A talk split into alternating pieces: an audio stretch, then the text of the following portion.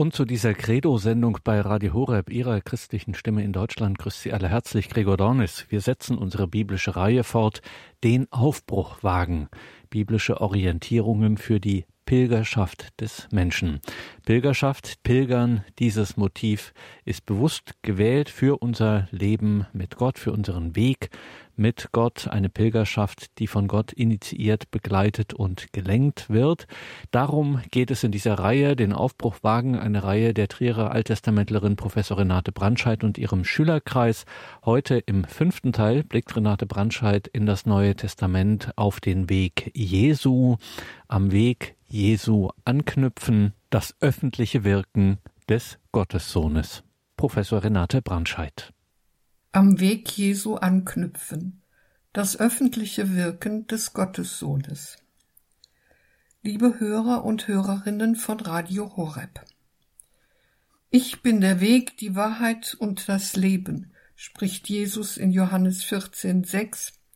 Ein Wort, das jeden Pilger dazu aufruft, die Verbindung mit dem Gottessohn zu vertiefen, sich von ihm leiten zu lassen und auf die Zeichen zu achten, die sein Leben in Hingabe an Gott und den Menschen gesetzt hat. Schauen wir daher auf das öffentliche Wirken Jesu in der Schilderung der Evangelien und auf die Art und Weise seiner Pilgerschaft. Der Evangelist Matthäus spricht in Kapitel 9, 35 ausdrücklich davon, dass Jesus nicht nur an einem Ort wirkte, sondern als Lehrer und Wundertäter alle Dörfer und Städte durchzog, hier die Frohbotschaft vom Reich Gottes verkündete und alle Krankheiten und Leiden heilte. Auf Beheimatung und Besitz hat Jesus in freier Wahl verzichtet. Ein Sachverhalt, den der Evangelist Lukas in Kapitel 9, 58 mit dem programmatischen Wort deutet, die Füchse haben Höhlen und die Vögel des Himmels Nester. Der Menschensohn aber hat keinen Ort, wo er sein Haupt hinlegen kann.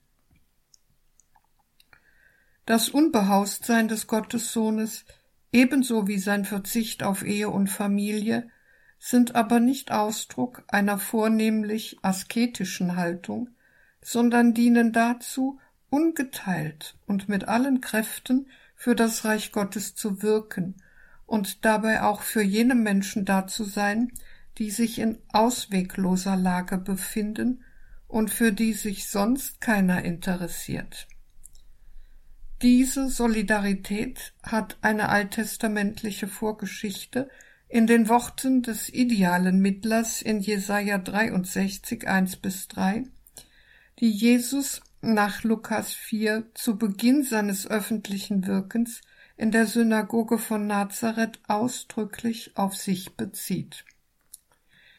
In Vers 16 bis 21 heißt es, so kam er auch nach Nazareth, wo er aufgewachsen war, und ging wie gewohnt am Sabbat in die Synagoge.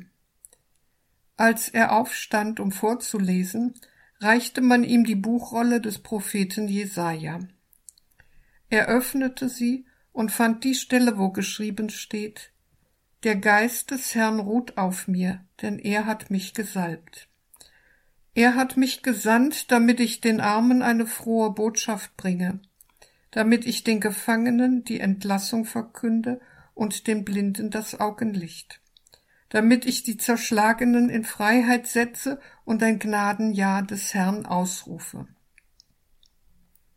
Dann schloss er die Buchrolle, gab sie dem Synagogendiener und setzte sich. Die Augen aller in der Synagoge waren auf ihn gerichtet. Da begann er ihnen darzulegen, heute hat sich das Schriftwort, das ihr eben gehört habt, erfüllt.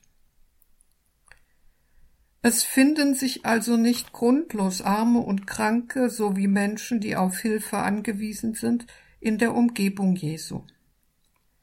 Aber Jesus ist auf seinen Reisen nicht nur Nothelfer, vielmehr lebt seine Wanderschaft von der einzigartigen Verbindung zum Vater, der in Jesus dem Menschen in einer unüberbietbaren Weise nahe kommt. Von daher beginnt die Pilgerschaft im Leben Jesu bereits mit der Menschwerdung des göttlichen Wortes in ihm. Sie wird fortgeführt mit der Darstellung Jesu im Tempel, wo seine Eltern ihn nach Lukas 2, 22 bis 26 als Erstgeborenen Gott weihen. Deshalb ist es auch nur folgerichtig, dass zu den zahlreichen Pilgern, die alljährlich den Jerusalemer Tempel aufsuchten und damit als gesetzestreue Juden die ab dem vollendeten zwölften Lebensjahr geltende Wallfahrtsvorschrift erfüllten, auch die Eltern Jesu gehörten und mit ihnen Jesus selbst. Bereits die im Lukasevangelium Kapitel 2 berichtete erste Wallfahrt des zwölfjährigen Jesus nach Jerusalem lässt aber erkennen, dass sein Verhältnis zu dem Wallfahrtsort ein sehr besonderes ist. Denn auf die Frage seiner Mutter, die ihn, der ohne Wissen der Eltern im Tempel zurückgeblieben ist, angstvoll gesucht hat, antwortet er nach Lukas 2,49 Wusstet ihr nicht, dass ich in dem sein muss, was meines Vaters ist? In dieser Antwort ist nicht der Tempel als Wallfahrtsort entscheidend, sondern das Verhältnis und die Haltung Jesu zu Gott, deren Innigkeit sich in einzigartiger Weise als Vater-Sohn-Verhältnis darstellt. Bezeichnenderweise wird daher im Matthäus, Markus und Lukas Evangelium dem Wallfahren Jesu zum Jerusalemer Tempel als solchem keine besondere Bedeutung mehr beigemessen, wohl aber jenem Weg Jesu nach Jerusalem, der zu seinem Tod im Rahmen des Pascha-Festes führt und den die Evangelisten als einen christologischen Erkenntnisweg gestalten, insofern sich erst von Jesu Tod und Auferstehung erschließt, wer Jesus Christus als Sohn des Vaters wirklich ist. Anders geht der Evangelist Johannes vor, der in seinem Evangelium an den Reisen nach Jerusalem anlässlich der jüdischen Feste das Wirken Jesu erklärt. Der Pilgerweg, den Jesus hier nach ohne Wenn und Aber in ganzer Hingabe an den Heilsplan Gottes geht, endet dabei jedoch jedes Mal in der Konfrontation mit den Juden, die seinen Anspruch dass in ihm das Reich Gottes angebrochen ist, ablehnen. Eine der ersten Wallfahrten Jesu nach Jerusalem führt nach Johannes 2, 13 bis 25 zu einer aussagekräftigen Aktion im Tempelbereich, der sogenannten Tempelreinigung, bei der es nicht vorrangig um eine Kritik an den untragbaren Zuständen des dortigen Opferbetriebes geht. Wenn Jesus im Eifer für das Haus Gottes die Verkäufer und Geldwechsler mit einer Geißel aus Stricken verjagt und die Verkaufs- und Wechseltische umstößt, dann geschieht dies zeichenhaft im Hinblick auf ein zunächst rätselhaft erscheinendes Tempelwort. Denn Jesus kündigt an, dass er nach dem Abriss des Tempels diesen in drei Tagen wieder aufbauen werde.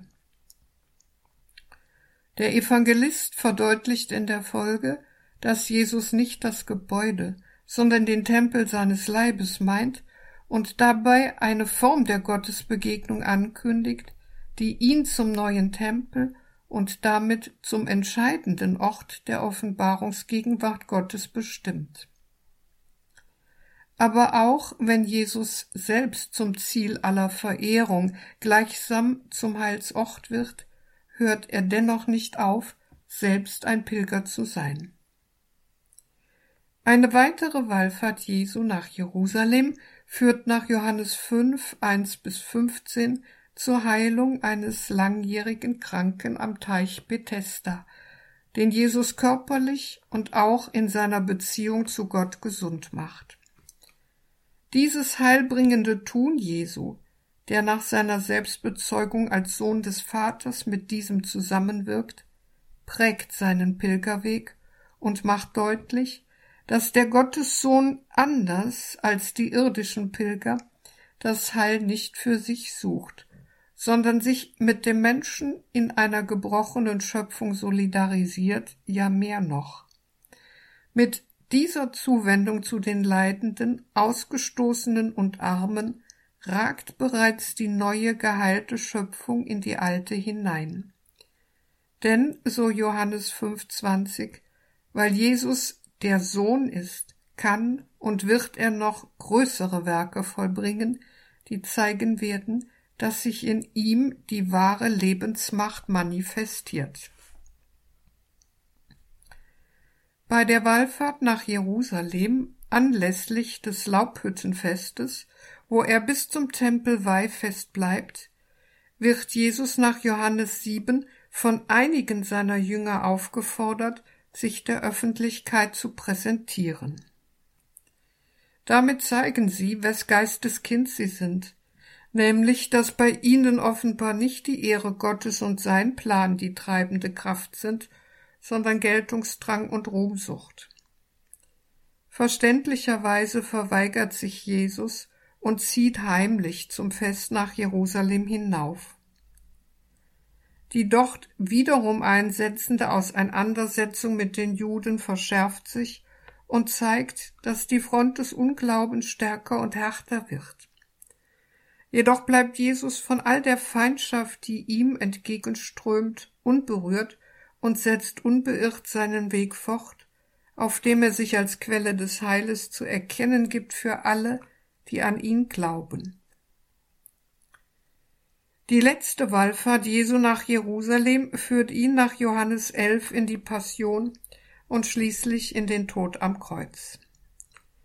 Von außen betrachtet mündet der Pilgerweg seines Lebens damit in eine Katastrophe.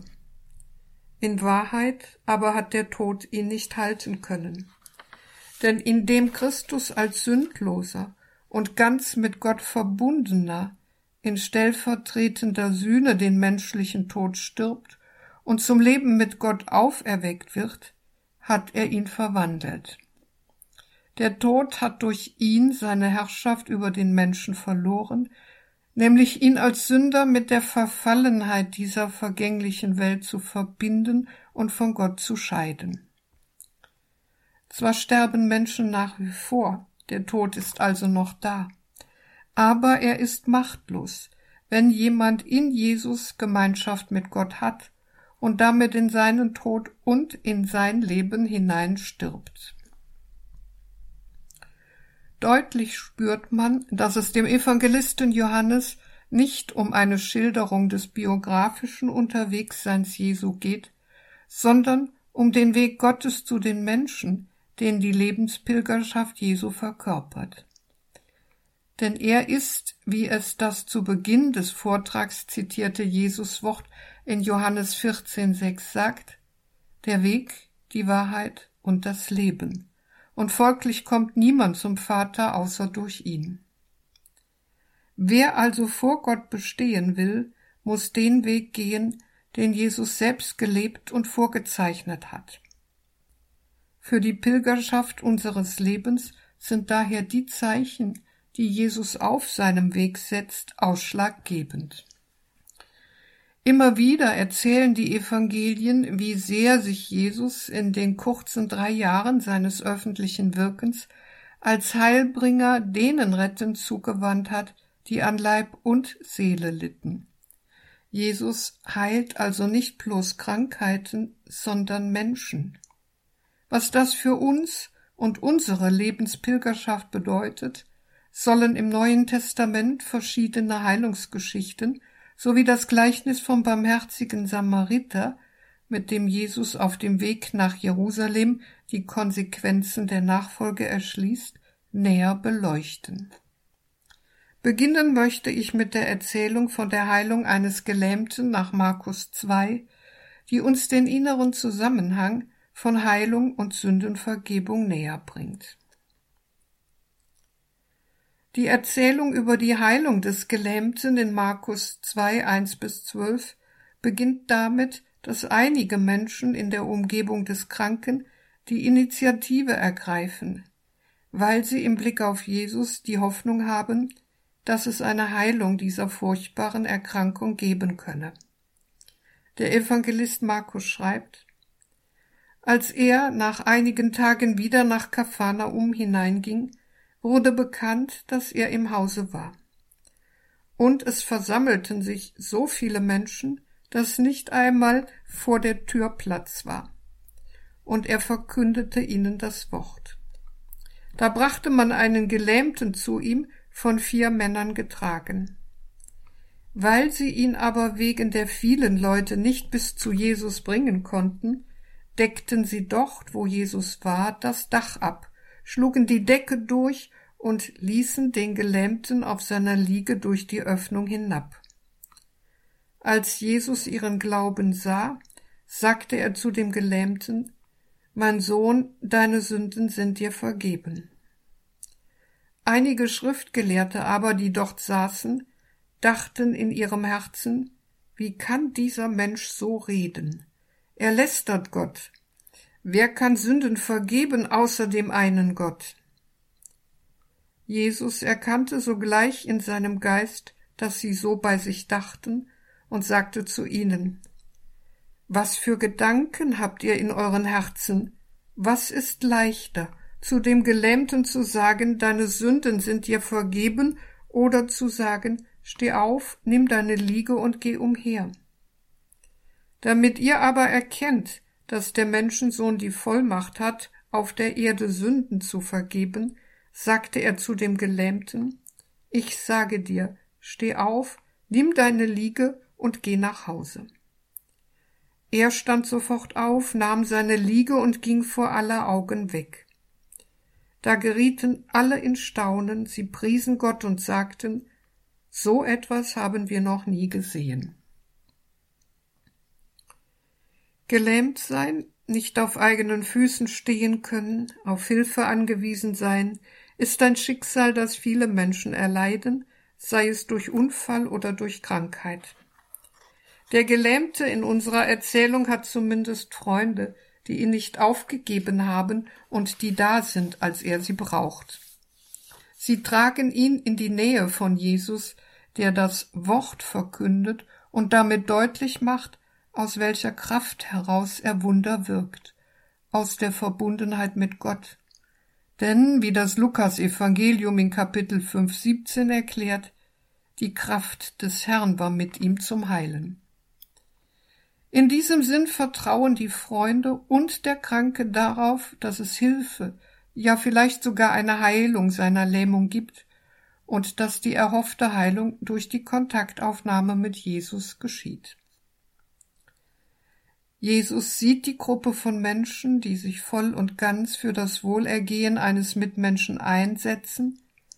Er sieht den bewegungslosen Körper des Gelähmten, er sieht aber auch eine Lähmung im Innern des Kranken, weshalb er in liebevoller Anrede das erlösende Wort spricht, das den Menschen und nicht nur die Symptome heilt. Mein Sohn, deine Sünden sind dir vergeben.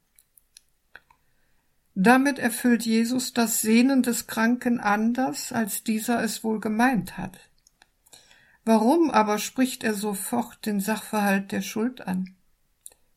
weil Sünde Ohnmacht und Unvermögen bedeutet, eine Last, die immer schwerer wird und dann einer Lähmung gleichkommt. Denn wie der Gelähmte nicht laufen kann, so kann der Sünder seine Schuld nicht abschütteln. Das heißt nicht, dass dieser Gelähmte mehr gesündigt hätte als andere Menschen, so lässt sich das nicht aufrechnen. Aber seine Lähmung zeigt, dass wir in einer gefallenen, von Strukturen des Bösen durchkreuzten Welt leben, an der jeder Mensch auf seine Weise Anteil hat. Wir vergessen oftmals zu schnell, dass auch wir Sünder sind. Wir bilden uns auf unser Tun etwas ein und meinen, dass wir unsere Fehler selbst in den Griff bekommen. Hier werden wir von Jesus eines Besseren belehrt. Sünde und Lähmung, Sünde und Leid sind zwei Seiten ein und derselben Medaille.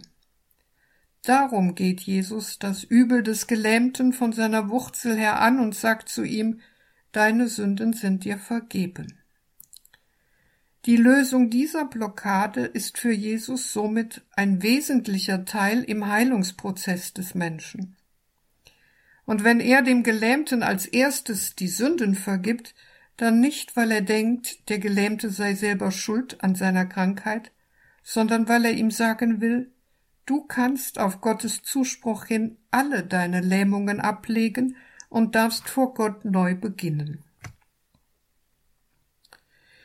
In der Menge sind auch einige Schriftgelehrten, die gut mit der Heiligen Schrift Israels vertraut sind und daher genau wissen, dass nach allgemeinem jüdischen Religionsverständnis nur Gott allein Schuld und Sünden vergeben kann. Daher ist das, was Jesus sagt, für sie eine ungeheure Provokation. Dieser konfrontiert sie jedoch mit ihren Gedanken und fragt nach ihrem Urteil. Was ist leichter? Zu dem Gelähmten zu sagen, deine Sünden sind dir vergeben, oder zu sagen, steh auf, nimm deine Liege und geh umher. Und weil die Schriftgelehrten kein Wort sagen, ergreift Jesus erneut die Initiative und setzt den Dialog fort, indem er seine Vollmacht mit einem Zeichen beweist und damit seine Frage an die Schriftgelehrten selbst beantwortet nämlich dass Gott in ihm wirkt und er beides kann, Schuld vergeben und heilen. Damit ihr aber erkennt, dass der Menschensohn die Vollmacht hat, auf der Erde Sünden zu vergeben, sagte er zu dem Gelähmten, ich sage dir, steh auf, nimm deine Liege und geh nach Hause. Jesus vollzieht also Vergebung und durchbricht die Ketten der Schuld, die den Menschen gefesselt halten und er legt zugleich dieses Tun durch die körperliche Heilung aus. Deine Sünden sind dir vergeben, steh auf, nimm deine Liege und geh. Das sind die zwei Seiten des Wunders. Dabei sind die Worte, deine Sünden sind dir vergeben, in Christi Vollmacht gesprochen, die stärkste Medizin der Welt. Denn sie heilt den Riss zwischen Mensch und Gott, und damit wird alles heil. Der Tod ist dann nicht mehr unüberwindlich, Krankheit und Behinderung sind dann nicht mehr endgültig. Und am Ende steht schließlich die Zusage eines neuen Lebens und einer neuen Welt, wo alle Tränen abgewischt und alle Leiden vergessen sein werden. Wenn Jesus körperliche Gebrechen heilt, zeigt er uns den Einbruch dieser neuen Welt als Angeld. Damit ihr aber erkennt, dass der Menschensohn die Vollmacht hat, auf der Erde Sünden zu vergeben, sagte er zu dem Gelähmten, ich sage dir, steh auf, nimm deine Liege und geh nach Hause. Vor aller Augen geschieht das Wunder, und das ist so beeindruckend für die Anwesenden, dass sie außer sich vor Verwunderung sind und nur langsam ihre Sprache wiederfinden, um dann Gott zu loben. Für uns auf dem Pilgerweg unseres Lebens bedeutet das, auf Situationen zu achten, die uns lähmen und in der Nachfolge Jesu blockieren. Situationen, die uns daran hindern, ein neues Leben zu beginnen. Wer also wahrhaft Gott und die von ihm dem Menschen verliehene Bestimmung im Blick hat, der kommt nicht herum, sich auch seiner Verlorenheit zu stellen, seinen Taten und seinen Untaten. Erkennen, was uns im Ganzen heilt, heißt, in den Worten Jesu an den Gelähmten, deine Sünden sind dir vergeben, den Zuspruch zu sehen, der im Leben einen Halt und eine Heimat schenkt. Sich hier verweigern würde bedeuten, dass wir ungeachtet der Absicht, Pilger im Namen Jesu sein zu wollen, bildlich gesprochen als Gelähmte zurückblieben. Wie sehr Heilung und Glaube zusammengehören, zeigt die Erzählung von der Fernheilung eines todkranken Sklaven in Kapharnaum, die uns das Lukas-Evangelium in Kapitel 7 berichtet.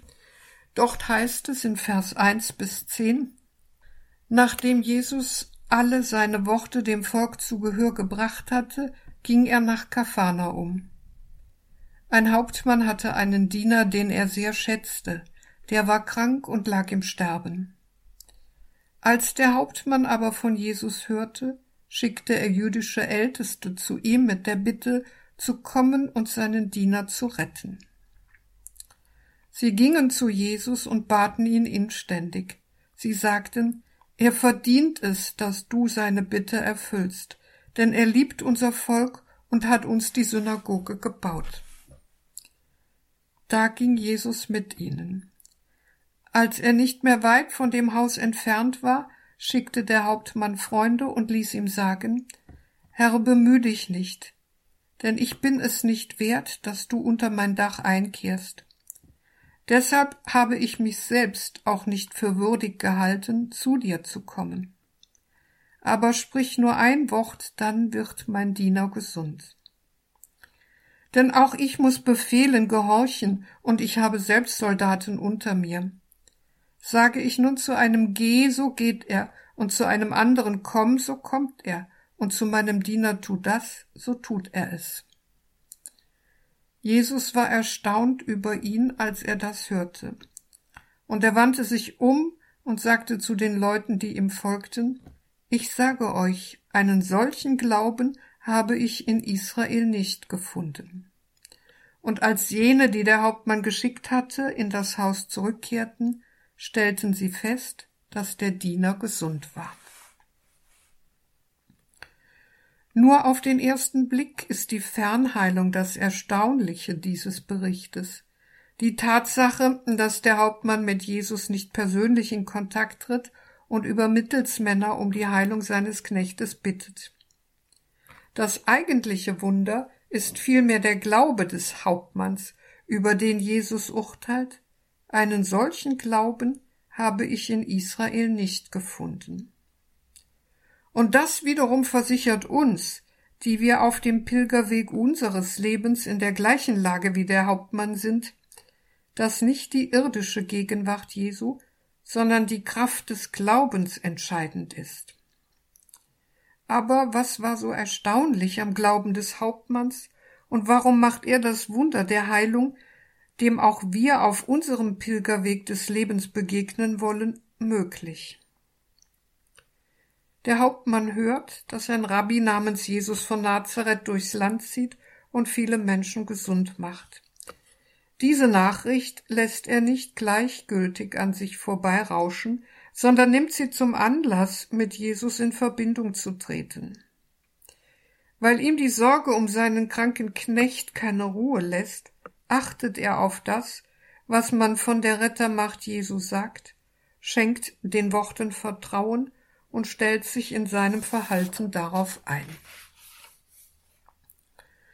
Seine vertrauensvolle Zuversicht ist von Zuneigung und Liebe getragen, die bekanntlich die wichtigste und schönste Frucht des Glaubens ist, heißt es doch in 1 Korinther 13, 13.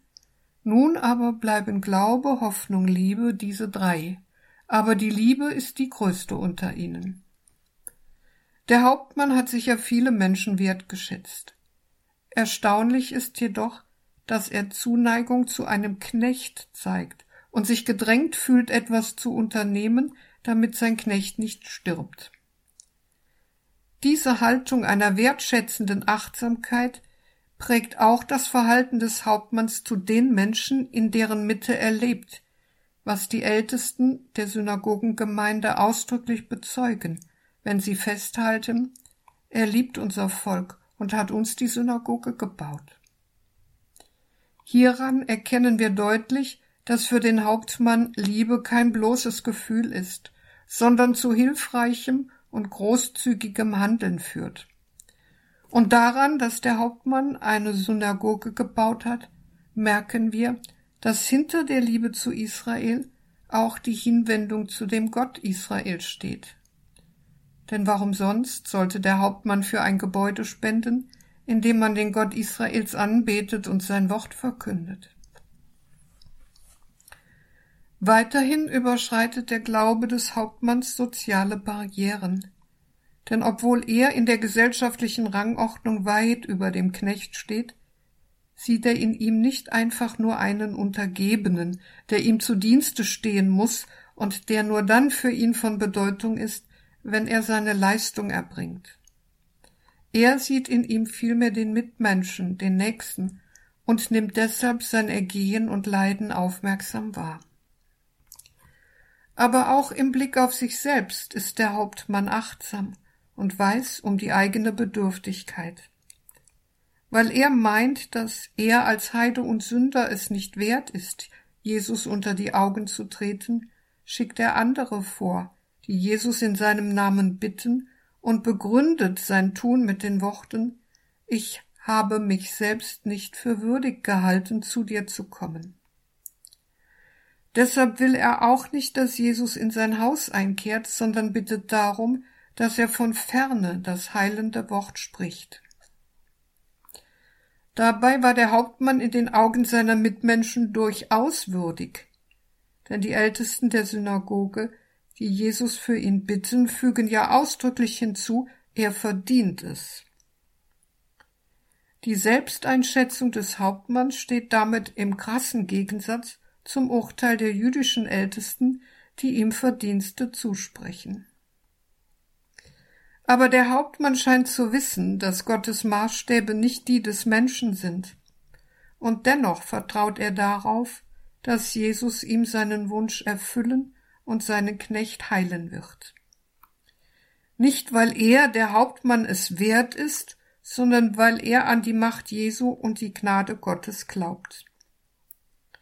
Das Wunderbare aber ist, gerade wer solch demütigen Glauben hat und seine Gebrochenheit erkennt, wird dadurch würdig, Gottes Gnadengaben zu empfangen. Darum haben die Worte des Hauptmanns auch Eingang in die Liturgie der Kirche gefunden. Wir sprechen sie bei jeder heiligen Messe zur Erhebung der Hostie, bevor wir die heilige Kommunion empfangen. Herr, ich bin nicht würdig, dass du eingehst unter mein Dach, aber sprich nur ein Wort, so wird meine Seele gesund. Dieses kurze Gebet macht bewusst, wer Gott ist und wer der Mensch, wenn er sich mit den Augen Gottes betrachtet. Es ist ein Gebet des Vertrauens auf Gottes heilendes Wirken hinein in das Unvollendete und Unheile im menschlichen Leben. Der Hauptmann traut Jesus und seinem Wort alles zu. Und er weiß auch, wie Jesus diese Macht ausübt. Nicht mit irgendwelchen beeindruckenden Beschwörungsriten, sondern durch sein vollmächtiges Wort. Darum sagt der Hauptmann zu Jesus, sprich ein Wort, dann wird mein Diener gesund. Und zur Bekräftigung dieses Vertrauens fügt er an, denn auch ich muss Befehlen gehorchen und habe selbst Soldaten unter mir. Sage ich nun zu einem Geh, so geht er, und zu einem anderen Komm, so kommt er, und zu meinem Diener tu das, so tut er es. Diese Überzeugung steckt einem Hauptmann in Fleisch und Blut.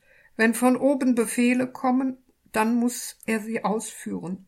Und wenn er selbst seinen Untergebenen etwas befiehlt, dann müssen diese gehorchen.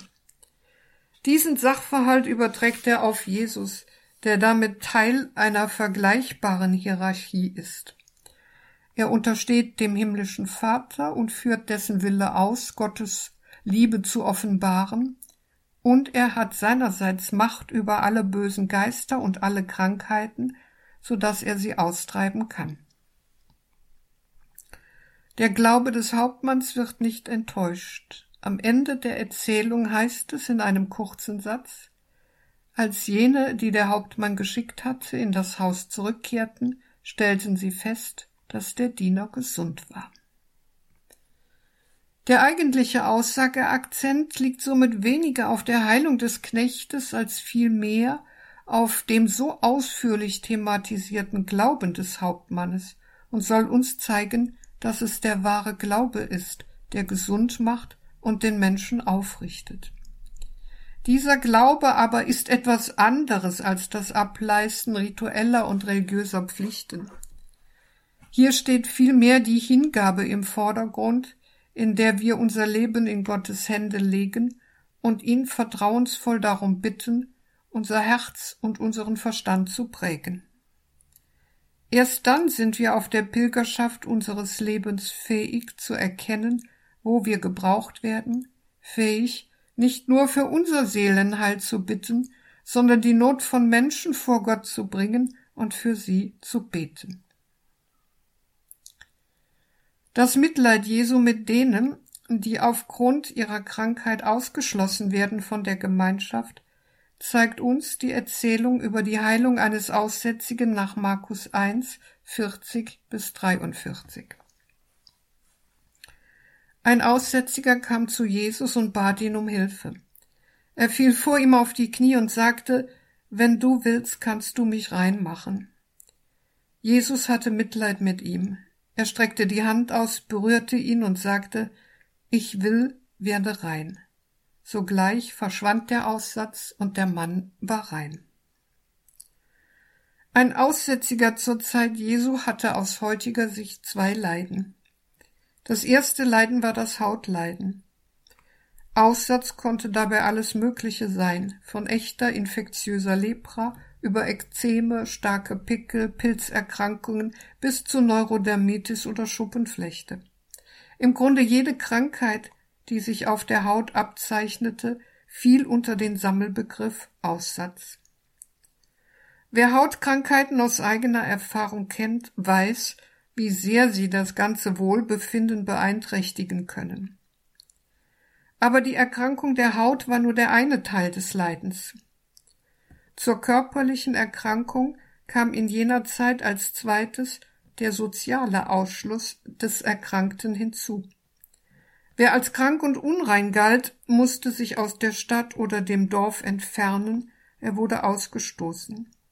Er durfte nicht berührt werden und war vom gesellschaftlichen Verkehr abgeschnitten.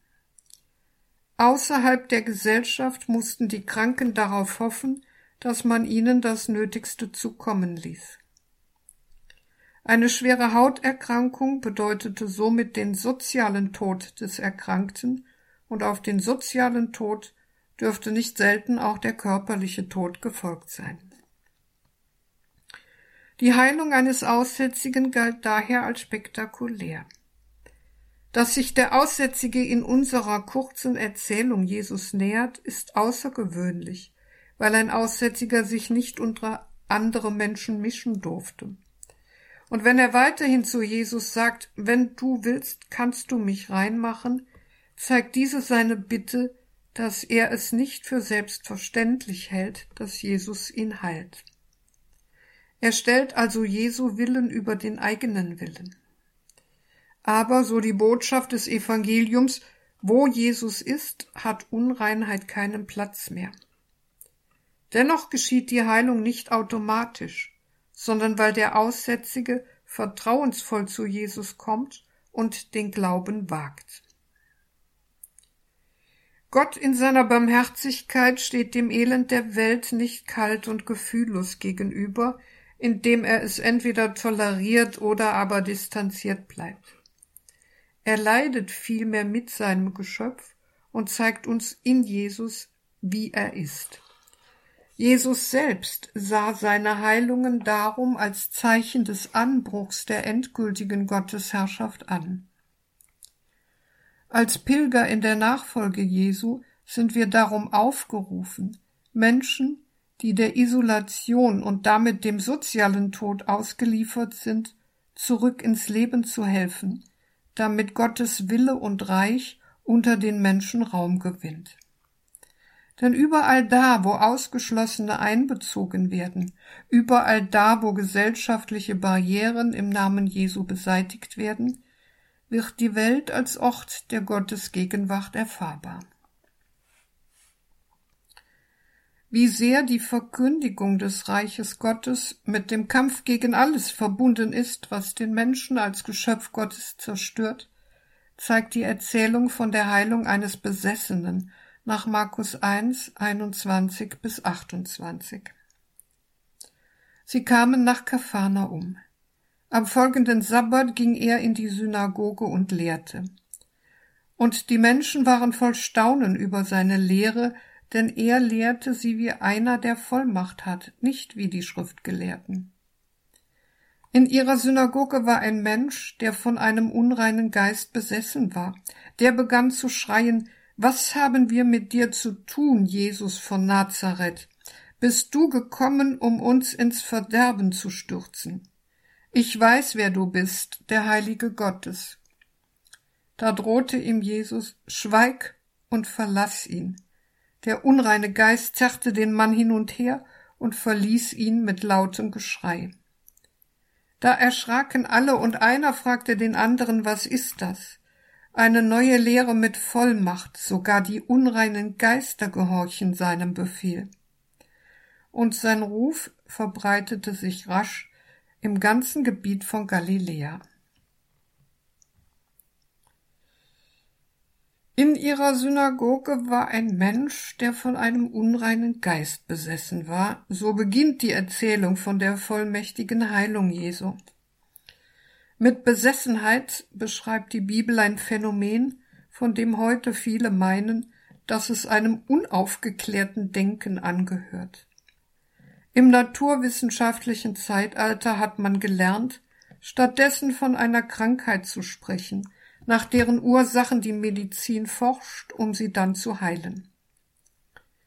Die Bibel jedoch sieht tiefer, denn wenn sie von einem unreinen, das heißt einem nicht mit Gott und seiner Botschaft zu vereinbarenden Geist spricht, dann betrachtet sie den größeren Zusammenhang des krankhaften Zustandes, den sie mit Besessenheit umschreibt.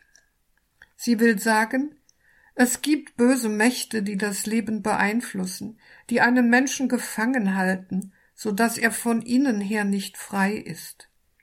Der Betroffene steht unter dem Zwang, anders zu denken und zu handeln, als er selbst es will, so dass er sich wie umlagert, buchstäblich als besessen vorkommt. Ein Besessener ist somit nicht er selbst, da er mit Mächten kämpft, die über ihn Gewalt haben. Alles, was Menschen hin und her zerrt, was sie korrumpiert und gegeneinander aufhetzt und ihre Würde verletzt, ist unreiner Geist, aber auch böse Umstände, die das Leben von Menschen zerstören. All das ist dämonisch und ein Angriff auf die Personalität des Menschen, so dass er die Kontrolle über sein Leben und auch über sich verliert und es so scheint, als wäre er nicht er selbst. Unreine Geister, dämonische Kräfte, die den Menschen in Besitz nehmen, wie beispielsweise in der schrankenlosen Gier nach Macht und Beifall, nach immer mehr Geld, Besitz, Reichtum, dämonische Kräfte, die sich in Selbsthass und Angst äußern, ist das nicht eine Gefahr für jeden Menschen? Und was geschieht, wenn solche Kräfte die Oberhand gewinnen und den Menschen in eine Welt von Lüge, Gewalt, Hass, Entfremdung und eine immer tiefer reichende Zerstörung ihrer Persönlichkeit treiben?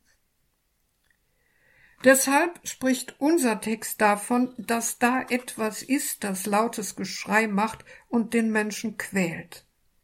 Gerade weil diese Art der Krankheit eine tiefere Schicht im Menschen verletzt hat, wird sie als besonders bedrohlich wahrgenommen.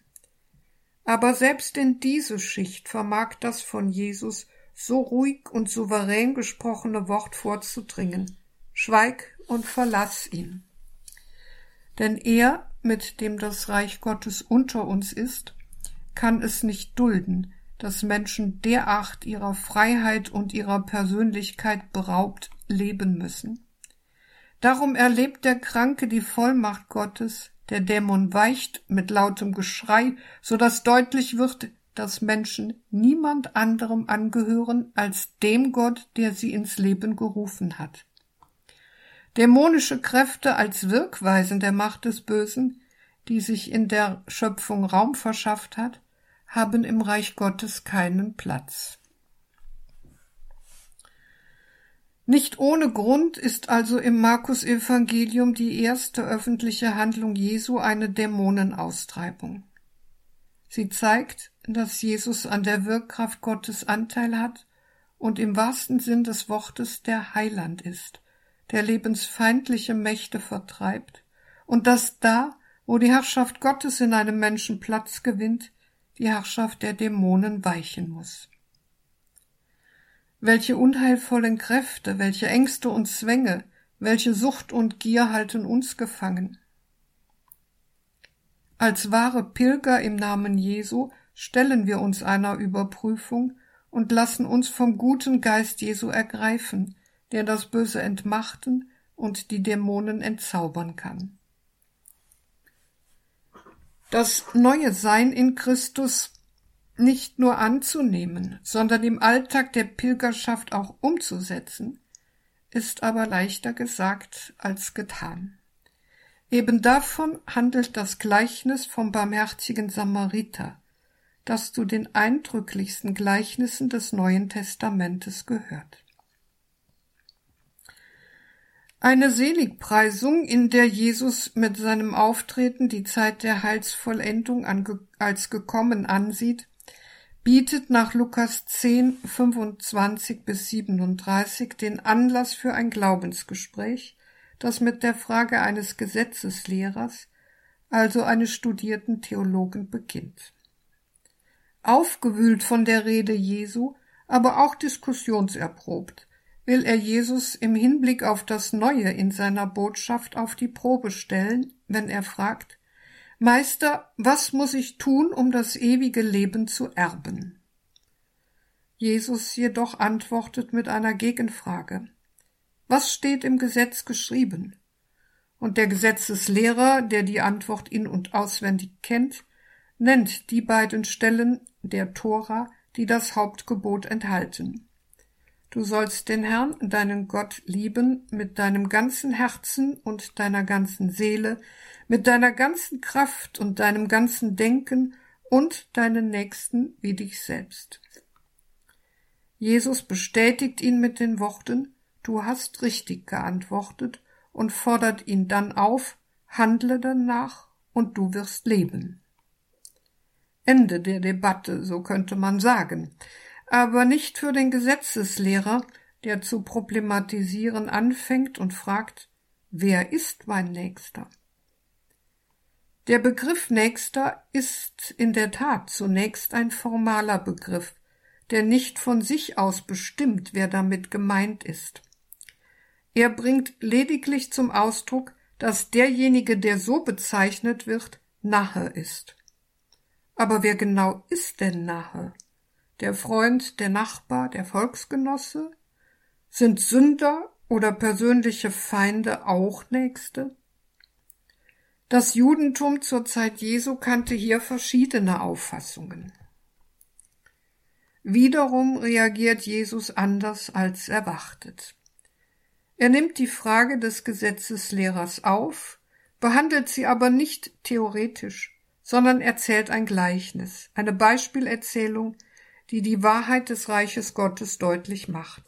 Er erzählt von einem unbekannten Mann, von dem wir weder erfahren, ob er Jude oder Heide, arm oder reich ist, der vom hochgelegenen Jerusalem hinab nach Jericho ins Jordantal geht und dabei überfallen, ausgeraubt und wundgeschlagen zurückgelassen wird. Ein Priester und ein Levit, die ihren Wochendienst am Tempel erfüllt haben, kommen des Weges, sehen den Verletzten und gehen vorbei. Der griechische Ausdruck an dieser Stelle formuliert es noch schärfer. Will man ihn umschreiben, so beinhaltet er, sie weichen nach der entgegengesetzten Stelle aus, machen einen großen Bogen, richten den Blick in die andere Richtung und tun so, als ob sie nichts bemerkt hätten. Wenn Jesus hier ausdrücklich zwei Vertreter des Klerus nennt, dann nicht um diesen Stand zu blamieren, sondern um darauf hinzuweisen, dass es ihm um einen Gottesdienst geht, der nicht vom Nächsten absehen darf. Mit dem dritten, einem Samariter, der des Weges kommt, nennt Jesus ein bevorzugtes Feindbild der damaligen Zeit. Es handelt sich bei den Samaritern um die Nachfahren des ehemaligen Nordreiches Israel, das die Assyrer 721 vor Christus zerstörten und in deren Gebiet fremdländische Bevölkerungsanteile ansiedelten, die sich mit den Juden vermischten. Aus diesem Grund bestritten die Juden den Samaritern die Abstammung von den Erzvätern.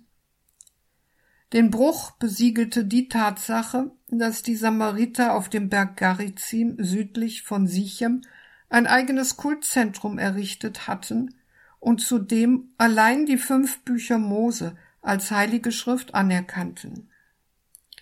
Von diesem Samariter heißt es nun, er sah hin und bekam Mitleid.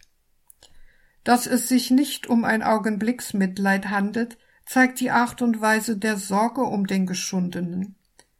Der Samariter versorgt die Wunden, transportiert den Verletzten auf seinem Lasttier in eine Herberge und pflegt ihn persönlich.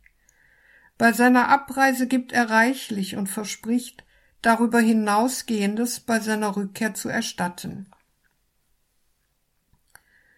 Wenn Jesus ausgerechnet an einem Samariter den Maßstab der Nächstenliebe aufzeigt, so will er seine Zuhörer nicht provozieren und vor den Kopf stoßen, sondern die Zugehörigkeit zum Volk Gottes neu umschreiben. Deshalb korrigiert er auch die Fragestellung des Gesetzeslehrers, wenn er ihn mit den Worten anspricht Wer von diesen dreien meinst du, ist dem der Nächste geworden, der von den Räubern überfallen wurde? Der Gesetzeslehrer hatte gefragt, wer ist mein Nächster? Und damit nur auf das Objekt der Nächstenliebe geschaut, nämlich wen muss ich als Nächsten behandeln? Das ist letztlich eine unerlöste Fragestellung, da sie indirekt die Begrenzung der Nächstenliebe einkalkuliert. Jesu Fragestellung hingegen lautet anders. Wem bin ich der Nächste? Wer erwartet Hilfe von mir und wer sieht in mir den Nächsten? In diesem Sinn handelt der Samariter, ist aber alles andere als ein Fürsorgefunktionär. Genau das ist die Bedrohung in der heutigen Zeit, in der ein Wohlfahrtsstaat das meiste regelt und man sich durch bloße Spenden vertreten lässt. Der andere aber ist nicht der abstrakt verstandene Nächste. Er begegnet mir auf meinem Pilgerweg des Lebens vielfältig und konkret, als Freund, als Feind, als Fremder.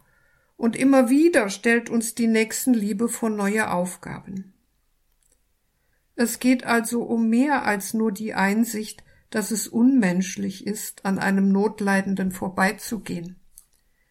Denn wir dürfen nicht außer Acht lassen, dass es Jesus Christus ist, der das Gleichnis erzählt. Wir hören es also aus dem Mund dessen, der zu uns herabgestiegen ist, der uns in Elend und in Schuld verwundet daliegen sah und der bis in den Tod unser Nächster geblieben ist.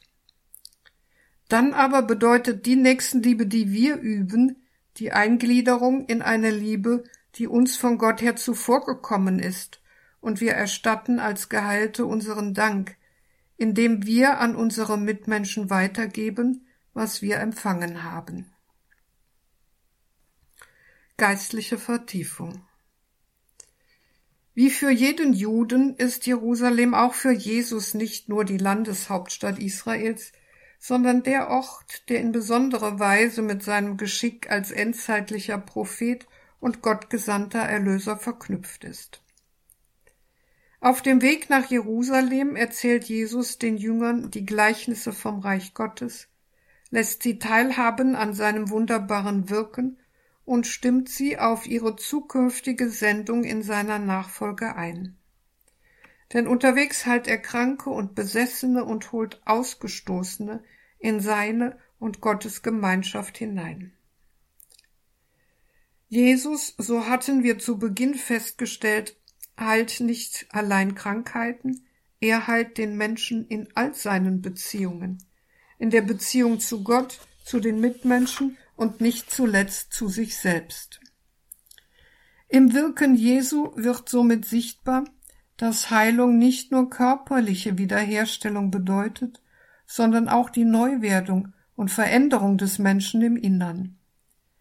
Darum spricht Jesus deutlich die Sünde an, die die Trennung von Gott und dann auch vom Mitmenschen zur Folge hat. Nicht das Gesundsein als solches steht daher im Vordergrund, sondern die Heilung und Aussöhnung mit Gott und dem Nächsten, da Gott will, dass allen Menschen geholfen werde und sie zur Erkenntnis der Wahrheit kommen. 1 Timotheus 2,4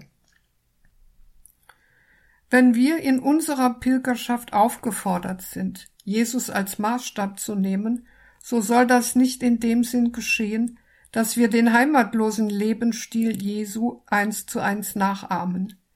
Wohl aber, dass wir aus den von ihm gesetzten Zeichen auf dem Weg Impulse gewinnen und seine Pilgerschaft als die Tür für unseren Pilgerweg zu Gott begreifen. Wer also Ja zu Gott sagt, der muss auch Ja sagen zu seiner Erlöserliebe in Christus, die allen Menschen uneingeschränkt gilt. Wenn aber Gott nicht zugesehen hat, wie der sündige Mensch in sein Verderben rennt, wenn Gott in Christus am und um den Menschen gelitten hat, dann ist Nächstenliebe in der Tat die andere Seite der Gottesliebe. Der Verfasser des ersten Johannesbriefes sagt in Kapitel 4, 19 bis 21, wir wollen lieben, weil er uns zuerst geliebt hat. Wenn jemand sagt, ich liebe Gott, aber seinen Bruder hasst, ist er ein Lügner. Denn wer seinen Bruder nicht liebt, den er sieht, kann Gott nicht lieben, den er nicht sieht. Und dieses Gebot haben wir von ihm. Wer Gott liebt, soll auch seinen Bruder lieben. Wenn wir also im Wallfahren unseren Alltagstrott unterbrechen und den Blick frei machen auf Gott hin, dann wird uns nicht nur deutlich, dass Gottes Fürsorge die Pilgerschaft unseres Lebens begleitet und er die Kraftquelle ist, die unser Leben trägt. Vielmehr ist dann unser Blick auch offen für die Begegnung mit anderen Menschen, so dass wir bereit sind mitzuhelfen, dass Gottes Heil allen bekannt wird. Kurz gesagt, es kommt bei Pilgern und Wallfahrern nicht darauf an, anderswo zu sein, sondern anders zu werden, im Glauben zu wachsen und verändert auf dem Weg fortzuschreiten.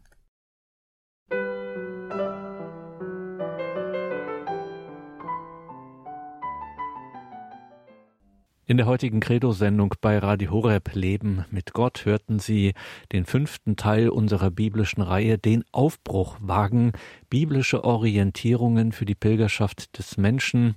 Professor Renate Brandscheid und ihr Schülerkreis gestalten diese Reihe. Den heutigen fünften Teil hat Renate Brandscheid überschrieben mit Am Weg Jesu anknüpfen, das öffentliche Wirken des Gottessohnes.